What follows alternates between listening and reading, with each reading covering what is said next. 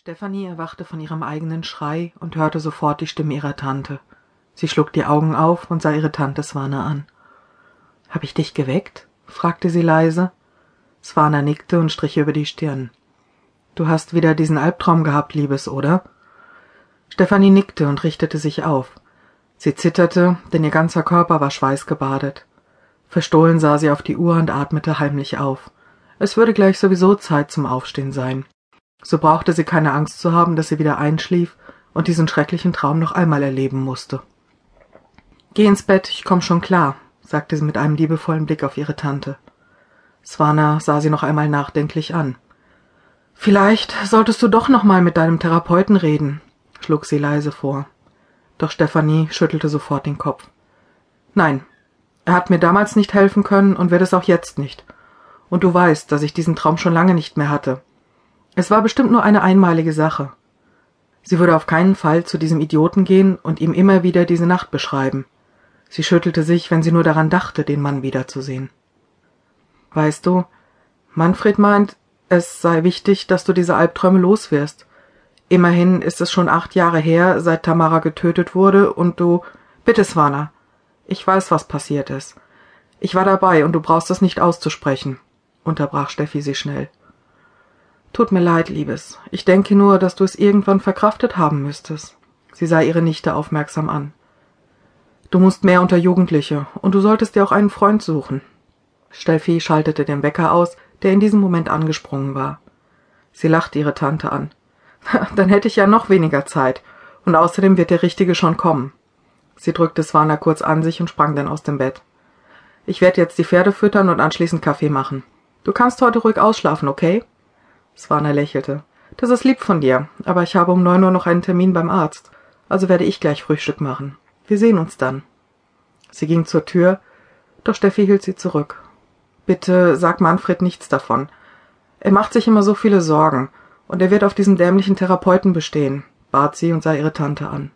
Okay, aber nur, wenn du mir versprichst, dir die Sache mit dem Therapeuten zu überlegen, falls die Albträume wieder häufiger werden. Als Steffi nickte, verschwand Swana endgültig. Im Flur seufzte sie leise auf. Sie wusste nicht, ob es wirklich richtig war, Steffi ihren Willen zu lassen. Zu gut erinnerte sie sich an die Zeit nach dem Tod ihrer Mutter, als sie jede Nacht am Bett des jungen Mädchens gesessen hatte und sie nach ihren Albtraum getröstet hatte. Damals wollte Manfred sie sogar in eine psychiatrische Klinik bringen, weil er sich sicher war, dass man ihr dort besser helfen könne. Aber Stefanie hatte solche Angst vor fremden Menschen gehabt, dass Swana es nicht übers Herz gebracht hatte. Heute fragte sie sich, ob es nicht ein Fehler gewesen war. Immerhin wurde sie von einem der Männer vergewaltigt, die ihre Mutter danach umgebracht hatten. Bis heute konnte die Polizei nichts ermitteln, was auf diese Männer gedeutet hätte. Swana schüttelte die Gedanken ab und kümmerte sich um das Frühstück. Steffi war inzwischen aus der Dusche geklettert und zog sich an. Sie verdrängte den Albtraum und pfiff jetzt ein Lied. Es war ein toller Tag, die Sonne schien, und wenn sie heute mit den Jungpferden fertig war, dann würde sie ausgiebig mit Petra, ihrer besten Freundin, schwimmen gehen. Eigentlich wollte Steffi ja hinter dem Gestüt ihrer Tante und ihres Onkels in dem kleinen Badesee schwimmen gehen. Aber Petra hatte energisch widersprochen und gemeint, sie sollte endlich, wie alle normalen Menschen, zusammen mit anderen Jugendlichen im öffentlichen Strandbad ein paar Kilometer weiter schwimmen gehen. Steffi passte es nicht.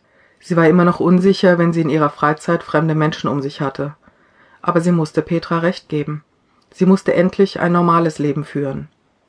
Schnell hatte sie die fünfzehn Islandpferde gefüttert, die am Haus standen.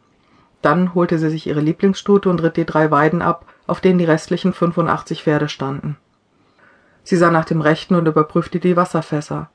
Danach ritt sie zum Stall zurück. Heute würden einige Reitschüler kommen, um auszureiten, und dann musste sie gegen Abend noch zwei Stunden geben. Die Ausritte übernahm ihr Onkel Manfred an diesem Tag, damit sie auch etwas Freizeit hatte. Eigentlich machte es ihr nichts aus, ohne freien Tag zu arbeiten, aber sie war ihrem Onkel dankbar für die Auszeit. Sie ließ ihre Stute zurück in den Paddock und streifte ihr das Zaumzeug ab. Bei den morgendlichen Kontrollritten ritt sie immer ohne Sattel, so dass sie jetzt nur die Trense weghängen musste und dann frühstücken konnte. In der Küche wurde sie schon von Swana und Manfred erwartet. Guten Morgen. Hast du gut geschlafen? begrüßte ihr Onkel sie. Steffi nickte und lächelte ihm zu. Ja, und du? Auch ihr Onkel nickte. Er behandelte sie immer äußerst liebevoll, und trotzdem konnte Steffi ihm nicht wirklich vertrauen. Immer wieder sagte sie sich, dass sie Gespenster sehen würde, aber sie